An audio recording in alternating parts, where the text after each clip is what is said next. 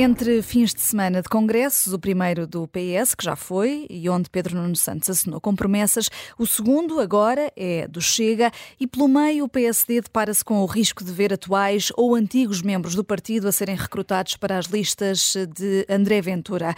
Foi a jogada da semana política? É um tema para a segunda parte. Estamos fora do baralho, como sempre, com a Susana Peralta, o Luísa Guerra Conraria, o Jorge Fernandes e o João Marcos de Almeida. Para já, e já que estamos ainda no rescaldo do Congresso do PS. E o diabo não veio, não veio e não veio. E eu, vou, eu vou-vos agora revelar um segredo. O diabo não veio por uma razão muito simples. É que o diabo é a direita e os portugueses não devolveram o poder à direita. É uma carta de espadas, João Marcos de Almeida, para António Costa nesta despedida de líder, de líder do PS. Bom, as afirmações dele dizem tudo um primeiro-ministro chama a toda, a toda uma parte do sistema político português diabo. Toda a direita. Quer dizer, isto só confirma aquilo que. Mas isso tenho... é um elogio, pá, é um elogio. O diabo é bom. Oh, Luís, isso, isso é, tens razão, é tens razão, tens razão. Quer dizer, é assim, as pessoas podem brincar com isto. Eu não brinco com coisas sérias. Quer dizer, isto é um primeiro-ministro a diabolizar toda, toda a parte do, do, sistema, uma parte, meia parte do sistema político português. Quer dizer, se isto é uma, isto é um ataque, é o maior ataque que eu ouvi de um primeiro-ministro ao pluralismo democrático, à legitimidade do pluralismo democrático. Isto é diabolizar toda a gente que está à direita, qualquer partido à direita. O que, aliás, não é novo, nem no PS, nem António Costa. Eu, eu tenho dito várias vezes aqui uh, que uh, o PS, não, não, quando começa a diabolizar o Chega, nunca iria parar no Chega. Uh, e nós temos memória. Sá Carneiro foi diabolizado pelo PS, Cavaco Silva foi diabolizado pelo PS, Drão Barroso foi diabolizado pelo PS, Passos Coelho foi diabolizado pelo PS, Paulo Portas foi diabolizado pelo PS. Basicamente, quem pode tirar o poder ao PS, quem pode ganhar, é diabolizado pelo PS. Portanto, quando o PS ataca e diaboliza a direita, não é por razões ideológicas, é simplesmente por razões de poder. Quem pode tirar o poder ao PS é diabolizado pelo PS. E eu lamento muito que, apesar de ter sido no Congresso, um primeiro-ministro de Portugal, em exercício de funções, diga uma coisa destas. É uma coisa espantosa. Quer dizer, eu não sei. Isto é o género de linguagem de Orbán, quer dizer, de uma pessoa que põe em causa a democracia pluralista, porque está, basicamente, está a reduzir a democracia a um combate entre os bons e os maus, e não a um combate num regime pluralista com propostas diferentes em que ambos os lados têm legitimidade política. Uh, uh, Jorge Fernandes, querias assistir aqui o João Marcos de Almeida. Sim, quero assistir completamente o João e acho que há aqui uma dimensão importante que tem que ser reiterada, que é o seguinte, sabemos que no, na maior parte dos países está a crescer a polarização política entre a esquerda e a direita e este tipo de linguagem de António Costa, no fundo, o, o diabolizar aqui, e neste caso literalmente, é, é, é exatamente aquilo que não se deve fazer, porque um dos problemas que existe atualmente na política é a ideia de que uh, a derrota e a derrota política das nossas ideias eh, roça o, o, fim da democracia tal como nós a concebemos. E isso não é verdade. Quer dizer, na democracia o, um partido pode ganhar ou pode perder, mas quer dizer, não é a derrota das suas ideias que simboliza o fim da democracia. António Costa, no fundo, faz equivaler a direita ao fim da democracia. Só existe democracia no contexto do Partido Socialista. Este, este tipo de linguagem de alimentar a polarização nunca leva os países a lado nenhum e onde Portugal ainda tem, apesar de tudo, níveis de polarização leva, leva, leva, leva, leva a coisas más, Jorge. Exatamente, não, exatamente, quer dizer, isto, este tipo de linguagem é não só extremamente populista, mas leva a coisas a longo prazo uh, péssimas para Portugal. E, e é tudo aquilo que Portugal não, não precisa. Ó oh Jorge, imaginem que Ventura tinha dito que a esquerda é o diabo. Posso, posso, Era o diabo, era o não, diabo. Eu, eu, concordo completamente que esta linguagem é, é, inaceitável da parte de António Costa. E António Costa, por exemplo, recordemos os queques que guincham, não sei o quê, portanto, ele é dado a estes excessos de linguagem e, e eu estou totalmente alinhada. Mas quer dizer, esta questão do diabo não foi ele quem introduziu, portanto, não, o, o o António Costa não é o único responsável uh, pela. Pronto, isto veio, veio, foi alegadamente Pedro Passos Coelho, numa reunião do Conselho Nacional do PSD, que terá avisado que vinha aí o diabo, não referindo-se aos políticos, mas referindo aos resultados uh, da, da, política. Mas quer dizer, esta linguagem excessiva e, e, também não respeitadora verdadeiramente das escolhas democráticas dos portugueses, porque, enfim, a esquerda, a geringonça, chegou ao poder porque as pessoas votaram numa solução parlamentar, uh, implementou uma política que até se veio a revelar não ser assim tão catastrófica do ponto de vista económico, e a verdade é que esse, esse, esse desrespeito, essa desvalorização não, não começou com António Costa, em primeiro lugar. E em segundo lugar, eu queria ainda recordar que há uma linguagem à direita Uh, não, não, não em toda a direita, claro, mas de apelidar o, o, as políticas socialistas, nós vivemos no socialismo, uma canseira relativamente ao socialismo, não quer dizer, como é óbvio, que a palavra seja equivalente à, à diabolização que o João aqui trouxe e com a qual eu concordo, mas que é também completamente desonesta, porque nós não vivemos num Estado socialista, portanto é uh, essa desonestidade e, e esses excessos de linguagem que no fundo depois, uh, digamos, despem as palavras dos seus verdadeiros significados sindicatos estão nos dois lados da barricada, infelizmente para nós. Hum, uh, e vamos agora olhar para outro uh, significado, a informação como um bem público. É uma carta de hoje que trazes aqui hoje, a Luísa Guerra Conraria, a propósito da crise no grupo Global Média. Uh, sim, é, acho que aquilo que estamos a observar no, no, grupo Global Média é um bocado como. Também não lembro ao diabo, como um bocado como as declarações de, de António Costa. Uh, nós, eu penso que neste momento é muito difícil de perceber o que é que o atual fundo detentor daquele grupo pretende. Quer dizer, parece que está propositadamente a desvalorizar a empresa. Isso é uma coisa que, que não, faz muito, não, não faz muito sentido. Uh, mas pronto, e portanto, quer dizer, é, é difícil de racionalizar, enquanto, é, enquanto for tão difícil racionalizar o que é que eles estão a, a querer fazer, qual é que é o seu objetivo, é, é difícil de, de pensar em formas de atuação para, para resolver aquele problema. Mas, mas há, eu acho que há aqui outros, há, há uma discussão mais importante Uh, por muito dramática que seja a situação de, de, muitos trabalhadores, evidentemente, há uma situação mais importante, há uma discussão mais importante a ter que é o papel da, uh, da imprensa, da imprensa escrita, o que não quer dizer uh, em, em, jornais físicos, ok? Pode ser imprensa escrita online, como por exemplo os sites do, dos jornais, e o Observador é disso, se calhar, o melhor exemplo. qual é o papel que as democracias pretendem dar pretendem ter para proteger esse meio de comunicação e esse meio de noticioso. Porque esta crise não é de agora, né? Este grupo, concretamente, da Global Média, já teve vários despedimentos coletivos nos últimos, nos últimos 10 anos. E há um problema uh, de sustentabilidade da segurança social. Da comunicação social. da comunicação social, exatamente. Portanto, ou seja, isto não, cá está, não é um problema de agora. Também, é, mas cá está, é, é, é, um problema que não é só deste não é de agora, é deste grupo já vem de algum tempo e não é só deste grupo, é de todos. É, alguns têm sobrevivido melhor, outros pior, mas eh, sendo Portugal um país pequeno, se calhar algumas das soluções estão a ser encontradas, como o Guardian encontrou, ou o New York Times, se calhar não, não se aplicam aqui. E, e, eu penso que nós temos, nós, nós democracia, nós sociedade, temos verdadeiramente de discutir o que é que pretendemos fazer disto? Quer dizer, uma democracia, um regime, qualquer que seja, e uma democracia por maioria de razão, tem o direito de se proteger. Uh, e nós, qual a importância que nós damos a isto? Eu, a mim parece-me que uh, estes órgãos são, não estes em concreto, mas a comunicação social, é vital para a sobrevivência da democracia enquanto tal. Uh, e se, se aceitarmos isso, se calhar temos de pensar mesmo como é que custos é que nós, enquanto sociedade, estamos dispostos a, a suportar para apoiar a comunicação social, tal como subsidiamos os partidos políticos. São custos que aceitamos que têm de ter, porque são necessários para a democracia.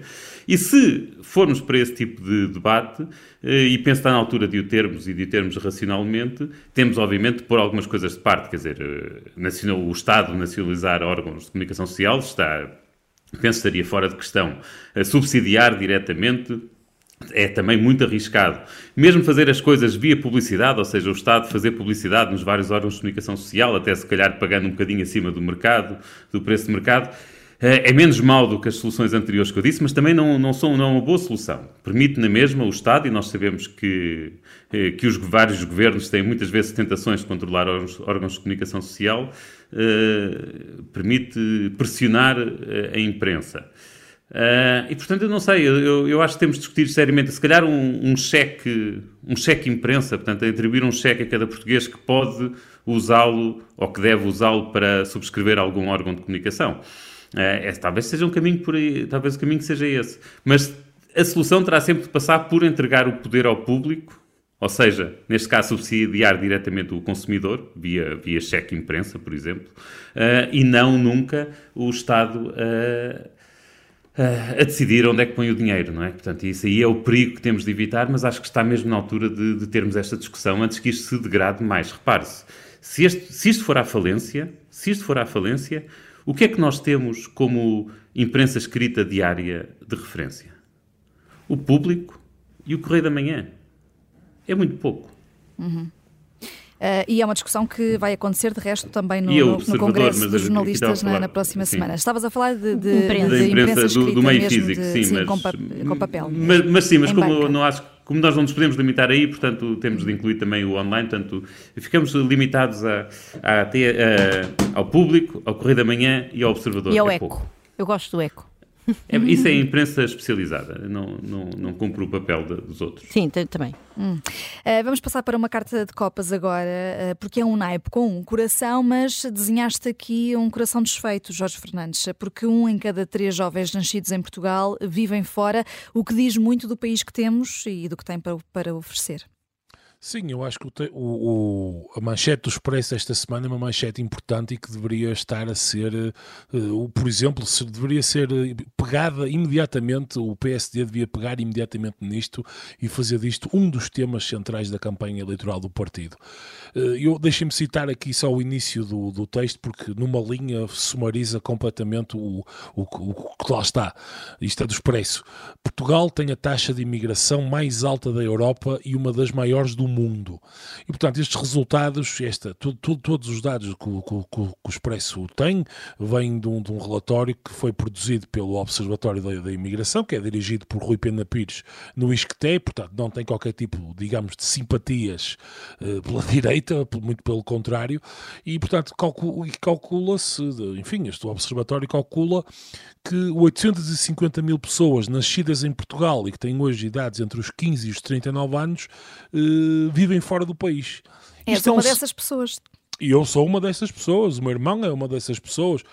Eu conheço imensas pessoas destas, quer dizer, muitas delas com doutoramentos altamente qualificadas e que naturalmente estão em posições, apesar de tudo, bastante favoráveis e confortáveis e, portanto, enfim. Eh, agora, isto é exatamente o cenário do canário na mina. Isto é, isto no fundo está a mostrar uh, o quão doente e o quão mau é o caminho porque, e as escolhas que o país fez nas últimas décadas.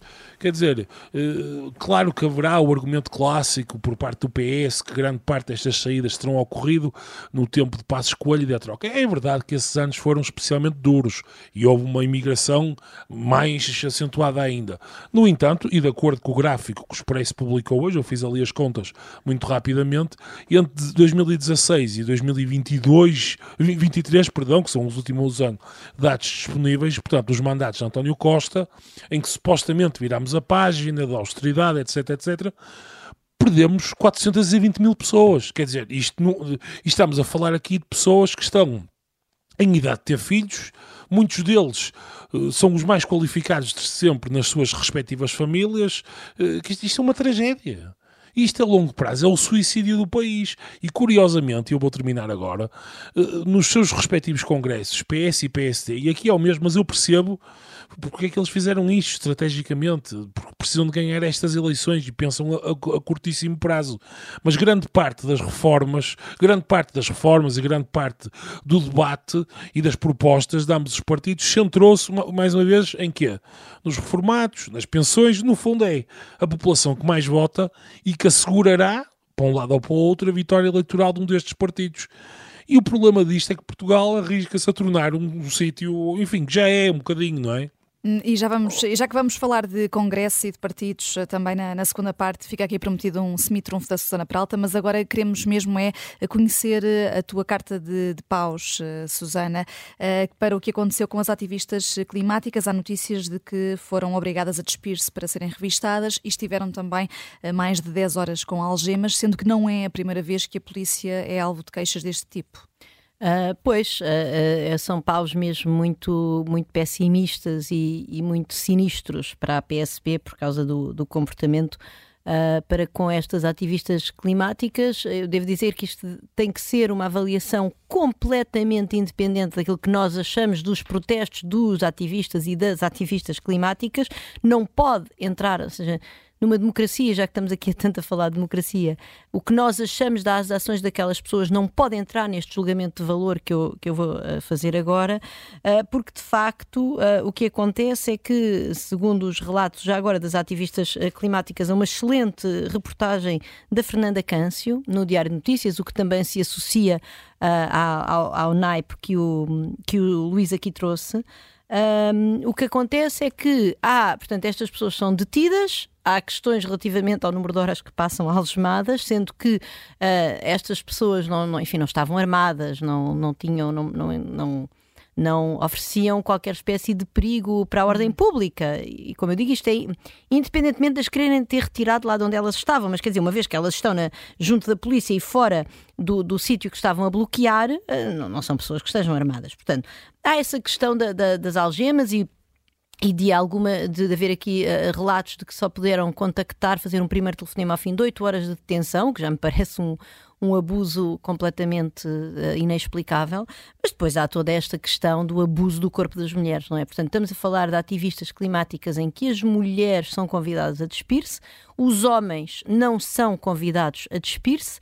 Isto é um comportamento uh, repetido, portanto, já em 2021 tinha acontecido exatamente o mesmo, o mesmo uh, padrão de comportamento por parte da PSP.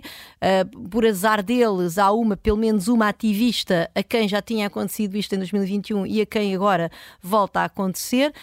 não, não é só despirem-se, portanto, é despirem-se, muitas vezes retirando a roupa interior, incluindo as cuecas, para ser aqui claro, e depois uhum. poder, para ser agacharem, para se porem de cócoras, para observar os orifícios. Mais uma vez, esta, não há qualquer evidência destas mulheres trazerem armas escondidas, bombas, enfim, não, isto, é, isto é uma coisa completamente. Eh, abusivo, verdadeiramente abusivo, e depois há, há, há, há mais, há mais, isto, há uma, há uma ativista uh, transgênero um, a quem uh, pedem, uh, por isso, a quem também pedem para se despir, uh, para ver, alegadamente para ver se tinha coisas dentro dos boxers, e aparentemente o agente, enquanto lhe pedia para se despir, começa a fazer-lhe perguntas relativamente à sua orientação sexual. Queria saber se era hetero, ou gay, ou bi.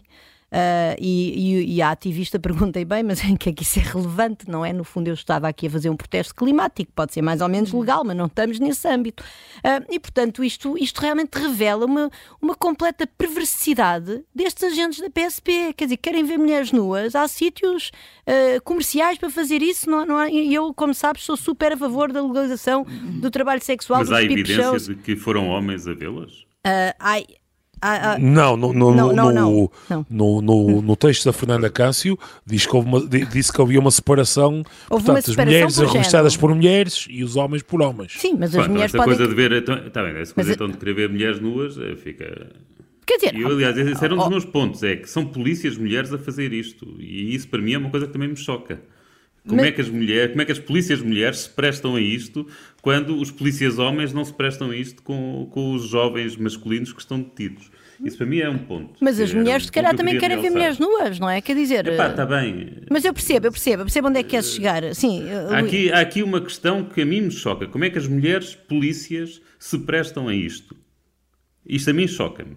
Eh, já como é que os polícias se prestam isso, mas como é que as mulheres polícias chocam isto? Ok, temos de nos calar, Não, não, mas, mas tens razão, tens razão. É, é enfim, mas, há um algumas perguntas no ar. O que é certo é que o Ministério da Administração Interna já pediu uma investigação urgente e o tempo urge. Fazemos uma curta pausa, voltamos já a seguir.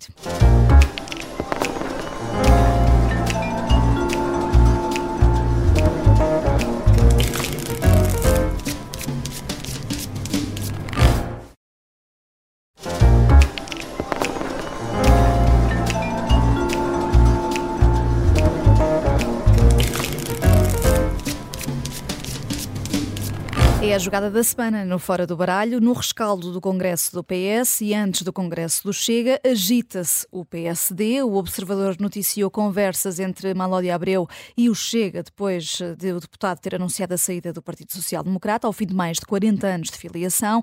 O deputado acabou por demorar mais de 24 horas a falar de viva voz e para dizer que não houve convite nenhum, mas há outros casos, esses já consumados, por exemplo, de Henrique Freitas, ex-secretário de Estado do PSD PSD que está com o Chega. Uh, Luís Montenegro reagiu aparentemente sem dramas uh, ao caso Malódia Abreu, o primeiro, uh, mas não pode ter aqui mais um problema, João Marcos de Almeida?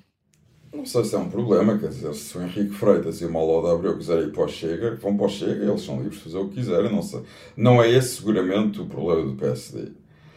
o problema do PSD é que o PSD tem que fazer propostas ao país sobre o que é que quer fazer no futuro, o que é que quer fazer quando for governo. Esse é que é o problema do PSD, quer dizer, isto, saírem pessoas que ainda por cima não têm... É, o Malo de Abreu era, era, é deputado, foi deputado, era próximo do Rui Rio, uh, não é próximo da atual direção, se calhar está insatisfeito com, com o partido.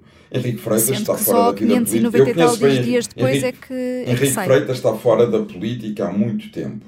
Portanto, nem sequer se pode dizer que sai de, deputado do PSD para. É um antigo deputado do PSD e foi secretário de Estado, mas está fora da política ativa há muito tempo.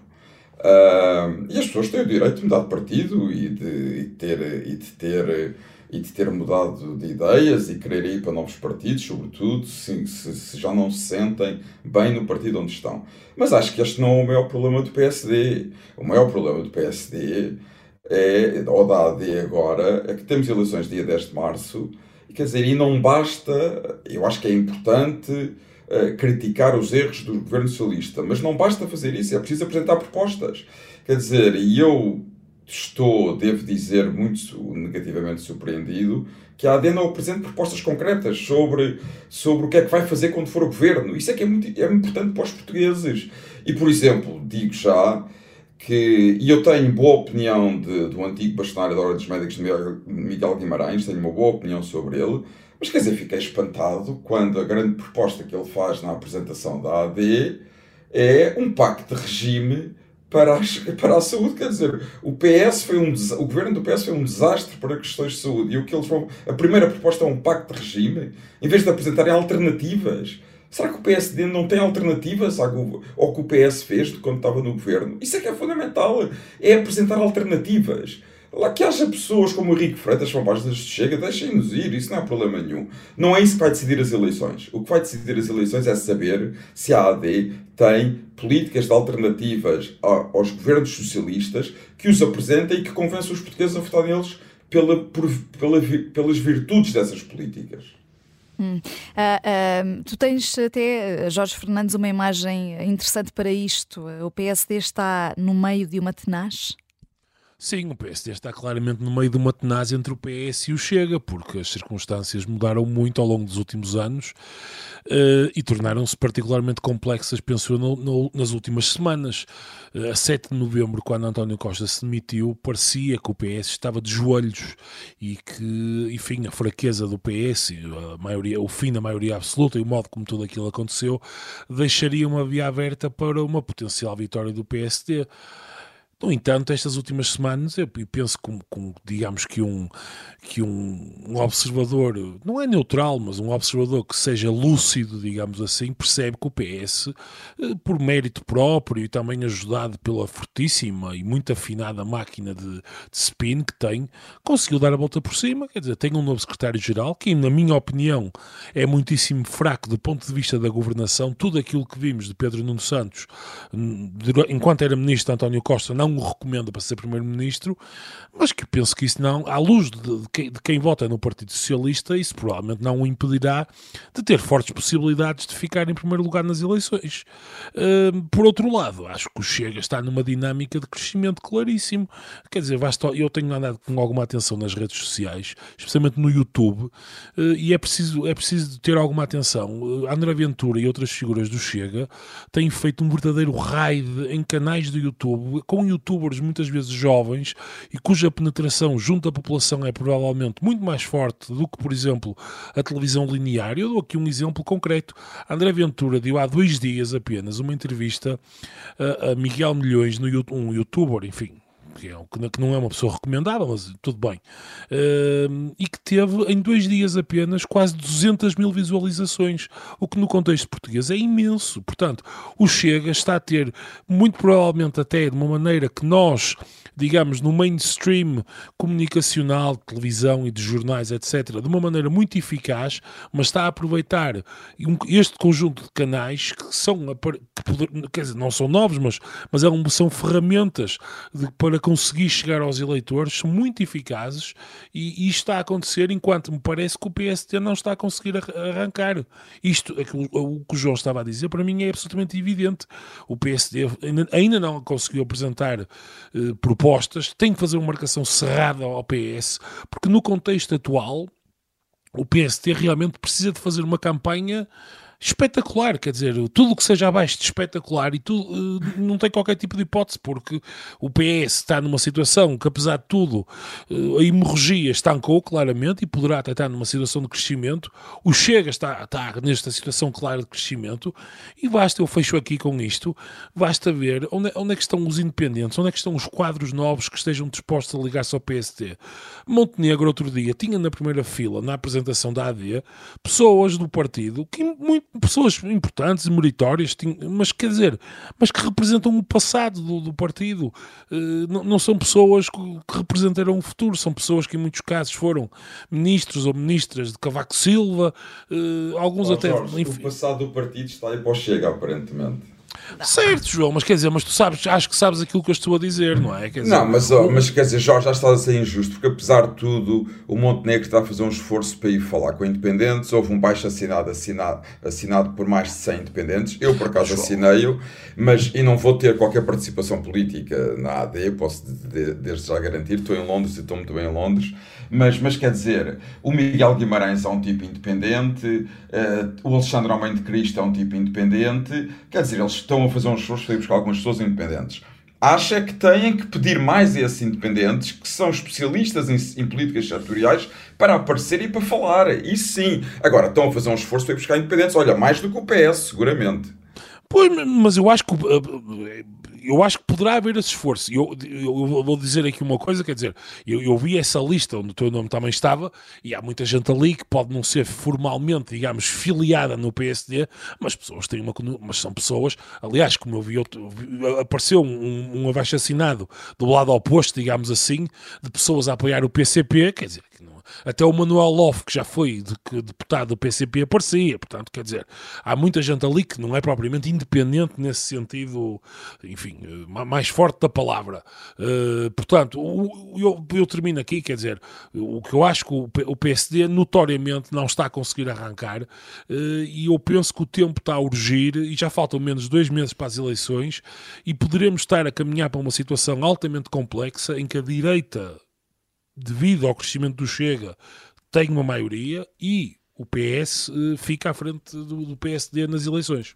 Hum, uh, e uh, não é só o PSD, também há aqui casos de transições uh, da Iniciativa Liberal para, para o Chega, sendo que do Partido Liberal tem saído mais gente, ao contrário do que está a acontecer, pelo menos até agora, no PSD, mas um que seja no Partido Social Democrata, Susana Peralta, tem aqui outro impacto Sim. para a percepção do eleitorado. Sim, deixa-me só fazer uma correção relativamente à primeira parte, Vanessa. Eu disse erradamente que era uma ativista trans e não é verdade, era um ativista trans. Portanto, era uma pessoa que se identificava como do género masculino e aquele hum. tratamento indigno ao qual foi submetido foi por um agente homem. E agora, uh, para responder à tua pergunta, um, o facto de haver pessoas a transitar da iniciativa liberal para o Chega eh, corresponde a uma fratura que havia dentro da iniciativa liberal. Enfim, há pessoas que a negam e tal, mas ela ficou exposta desde logo no Congresso da própria iniciativa liberal. Portanto, é dentro da iniciativa liberal havia esse debate uh, relativamente à questão de liberal em toda a linha versus liberal na economia e uh, alguma posição mais conservadora do ponto de vista dos costumes. Eu não estou com isto a dizer de maneira nenhuma que eu, de alguma forma, tenha alguma vez identificado a iniciativa liberal do ponto de vista do, enfim, do, dos seus programas, daquilo que está escrito, não é? Dos documentos. uh, ou até da ação dos seus deputados e deputadas no Parlamento com alguma coisa próxima com o Chega. Muito longe de mim, não penso isso da iniciativa liberal, mas, mas, mas via-se que essa, essa fratura existia dentro do partido, apesar de a ação pública, enfim, documentada do partido não ir, não ir nesse sentido.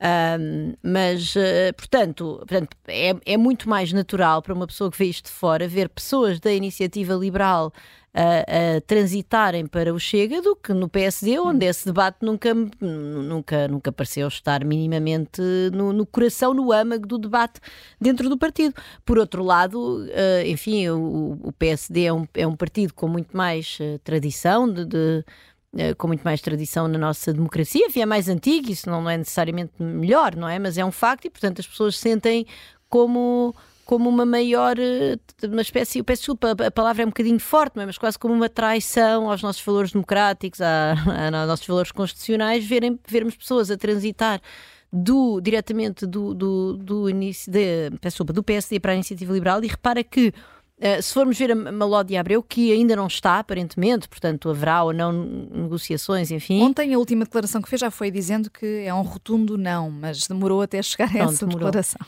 Uh, mas, mas, caso, caso tivesse havido, quer dizer, eu recordo que a direção do, da qual ele fez parte, portanto, ele fez parte de uma direção do PSD, que é a direção do Rui Rio, que dizia que o PSD era um partido de centro-esquerda. E, portanto, isso é de facto muito estranho, não é? Quer dizer, mostra assim uma espécie de umas confusões uh, do ponto de ideológico naquelas cabeças que eu acho que não são boas para ninguém. Eh, eu, atenção, eu não disputo de maneira nenhuma o direito destas pessoas de se juntarem ao Chega, para ser clara. Mas, uh, mas quer dizer, mas é verdade que é um bocado esquisito, não é? Do ponto de vista dos eleitores, olhar para isto parece assim uma espécie de uma. De um, de, uma, de um novelo ideológico que eu acho que não é bom para ninguém. Uh, e o Congresso do Chega uh, começa esta sexta-feira. A ver, vamos se André Ventura vai cavalgar uh, esta situação. entretanto, já vamos falar sobre isso. mas recuando aqui um bocadinho ainda ao Congresso do PS, também queríamos falar mais concretamente sobre as propostas de Pedro Nuno Santos, que assinou com cinco promessas nesse Congresso da Entronização.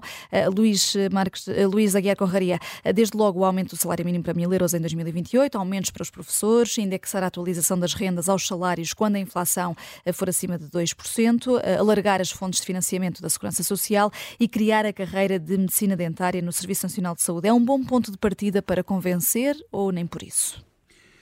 É, pois, quer dizer, há bocado o Jorge estava-se a queixar que o PSD não arranca, mas parece-me que o Pedro Nuno Santos está a esforçar por dar uma ajuda ao PSD. Tudo o que tu me dizes, ou tudo o que enunciaste aí, parece-me que é quase uma ameaça e não uma promessa.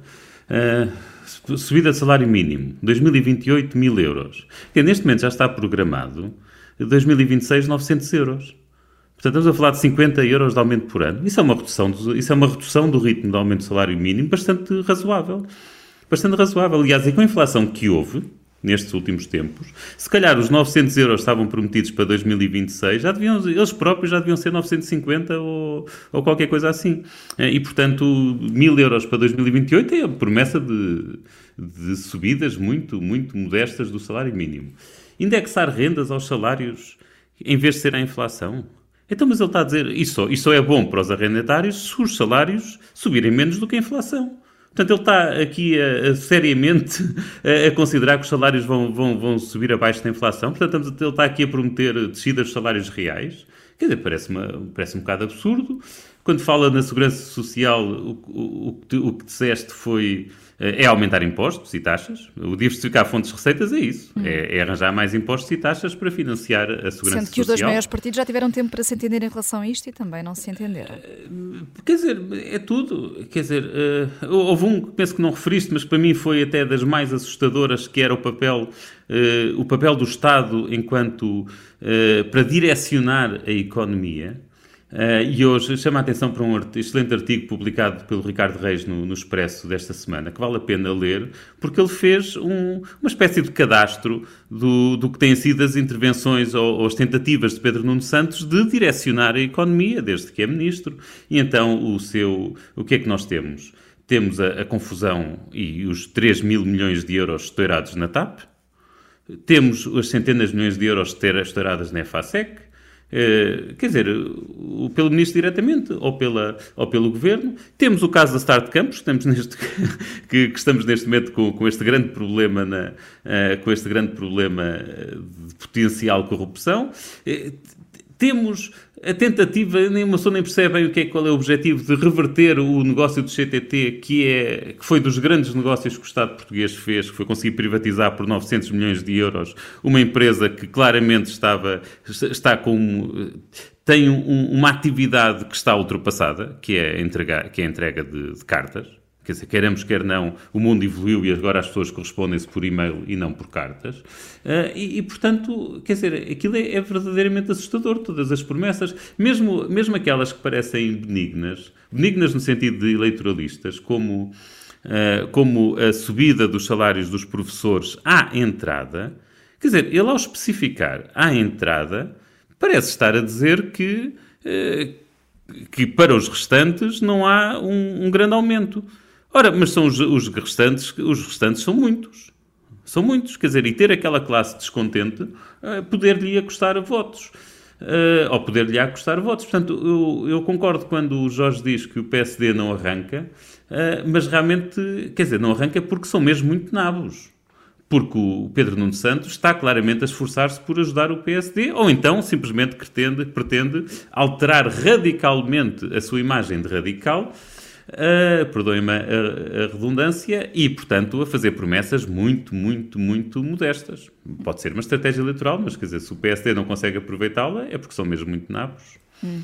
Uh, a Susana? Não, é, é só que, quer dizer, em si, esta ideia de nós não, não termos apoios para a economia que são, que são horizontais, como disse Pedro Nuno Santos, e procurarmos pensar em setores que queremos apoiar uh, mais, não, não é errado, não é? Uh, agora, o problema aqui é como é que Pedro Nuno Santos. Não é certo. Não, é problema aqui. É, é, mesmo, é mesmo daquelas questões de, de opinião, não é? Sim, Quer dizer, está bem, mas há vários exemplos de países que têm uma política industrial e o problema é o processo, ou seja... Por cada país que tu me, dei, que tu me des que tenha uma política industrial que corre bem, eu consigo dar 10, 10 exemplos Não, exato, bem. mas porque há um problema de processo, não é? E era aí que eu queria chegar, Luís. Ou seja, a questão aqui é como é que o Pedro Nuno Santos vai decidir esses setores e, de facto o seu historial na decisão de setores a apoiar não nos deixa assim muito descansados e, e o próprio historial do país, não é? De políticas públicas feitas sempre muito em cima do joelho, com pouca evidência. Uh, e depois nós também temos, como é sabido, por exemplo, em todo o historial dos, dos uh, benefícios fiscais negociados, que são aqueles que não são dados por regra automática, não é? Um, que são que, dizer, que são extremamente problemáticos, não temos qualquer espécie de transparência relativamente a isso e tivemos recentemente, há um ano para aí, uma secretária de Estado que foi diretamente da Secretaria de Estado para uma empresa a quem tinha dado um benefício fiscal, a World of Wine. Portanto, é, é, quer dizer, se nós se houver uma ideia de política industrial que não seja com uma lisura de processos, eh, o que o Luís disse, oh, Luís, eu concordo contigo, a questão é, a única maneira disso poder fazer sentido é com uma lisura de processos absoluta e isso não só o país não está em condições de nos garantir, como Pedro Nuno Santos provavelmente ainda menos. Estamos de acordo. Hum. Uh, e olhando aqui, mas já agora, Jorge, não sei se queres responder aqui a esta análise do, uh, do, um, do Luís Aguiar Conraria em relação a, a, ao Pedro Nuno Santos. Há, há, pouco tinhas dito que o PS já não está de joelhos, mas uh, concordas com esta análise? Parcialmente, é, eu, acho que eu preciso um bocadinho mais de tempo para perceber qual é a dinâmica que Pedro Nuno Santos vai. E isto é um não sei acima de tudo, porque eu preciso um bocadinho mais de tempo para perceber qual é a dinâmica de, de campanha que o Pedro Nuno Santos vai imprimir no, no PS e quero vê-lo nos debates, porque há aqui dois pontos, no fundo. É por um lado, Pedro Nuno Santos, quer queiramos, quer não, acabou de chegar à liderança do partido e ele precisa desesperadamente fazer esta lavagem de imagem, eh, enfim, de um suposto radical para um, para o social-democrata mais clássico. Uh, por outro lado, quer dizer, acho que o PS, apesar de tudo, beneficia do efeito da, uh, do incumbente, não é? E, enfim, há um conjunto de, há um conjunto de situações, por exemplo, relacionadas com a economia, que o próprio Luís aponta no bom artigo que escreveu hoje no Expresso, que, enfim, não tenderão a penalizar o, o PS, quer dizer, mas o, o meu, o, reparem, o ponto aqui é, o PS poderá, a situação política está de tal maneira complexa que o PS poderá ter uma vitória vitória, isto é, ficar em primeiro lugar tendo 32%, 31%, 32% e um PSD com 27%, 28% e um Chega com 14% ou 15%. Portanto, no fundamental, o PS é penalizado. O problema daquilo é que a penalização do PS poderá ir para a direita como um bloco, distribuindo-se, enfim, não vou dizer de forma equitativa, mas de forma entre o PSD, a IEL e o Chega, mas isso pode não ser suficiente para o PSD ficar em primeiro lugar e aí as coisas é que, estão, é que, é que vão ser muitíssimo complicadas, porque de, há, há 10 ou 15 anos atrás, no contexto de competição política da altura, esta penalização do PS iria praticamente de forma automática para o PSD. Hoje em dia não, e, e esse é que é o duplo desafio que Montenegro tem, é que ele não lhe basta simplesmente, uh, quer dizer, ele tem que convencer as pessoas que estão a, a, a sair do PS, a saírem do PS, e ao mesmo tempo que a melhor opção depois da saída do PS é ele e o partido dele. Hum. Portanto, eu acho o desafio de Montenegro muito mais complexo. Uh, João, para fechar. Uma coisa, em relação ao discurso de Pedro Santos, quer dizer, eu, eu compreendo que ele faça um esforço para parecer moderado. Agora, quer dizer, um discurso que basicamente defende o dirigismo da economia, o Estado a dirigir a economia, a escolher quais são os setores em que se deve investir e outros setores onde deve investir, parece uma proposta bastante radical. Além disso, quer dizer, também é preciso se lembrar outra coisa. Pedro Nuno Santos está a fazer um esforço para ter moderado, mas, mas por exemplo, trata a Iniciativa Liberal como um partido radical. Quer dizer, só um radical é que trata a Iniciativa Liberal como um partido radical. A Iniciativa Liberal não é nada radical, é um partido moderado. Além disso, Pedro Nuno Santos está disposto a levar partidos radicais para o governo, no caso não tem maioria absoluta. Mas depois houve outra coisa, ou não tem maioria uh, absoluta, exatamente. O PS não tem maioria absoluta, mas é ter uma maioria de esquerda no Parlamento. Mas houve outra coisa que me chamou imensa atenção no discurso de Pedro Nuno Santos. E é, foi o seguinte: ele fez dois discursos num discurso. Um discurso foi uh, o país foi otimamente governado pelo PS, o PS fez coisas magníficas. O outro discurso foi: o país está cheio de problemas e só o PS é que os consegue resolver. Hum. Mas de quem, de quem, é o culpado desses problemas? Isto é o mesmo que. Eu dou um exemplo, tenho aqui três professores, meus colegas neste programa. Isto é o mesmo que um aluno que teve mais notas nos últimos anos, que até foi expulso de, de uma aula Quer dizer, agora vir prometer que vai passar a ser um ótimo aluno, que vai passar a estudar. Quer dizer, nós acreditamos no passado ou acreditamos nas palavras que ele diz? Vamos, é, é, uma pergunta que fica no, no final é deste, deste Fora do Baralho. Em Pedro Nuno Santos? Essa é que é a questão. Depois do que ele mostrou como ministro. Fica aqui a posição do João Marcos de Almeida. Estão, eh, está arrumado o baralho por hoje, estamos de volta para a semana. Vamos lá deixar uma pergunta no Spotify para, eh, para quem nos ouve por essa plataforma sobre as listas do Chega.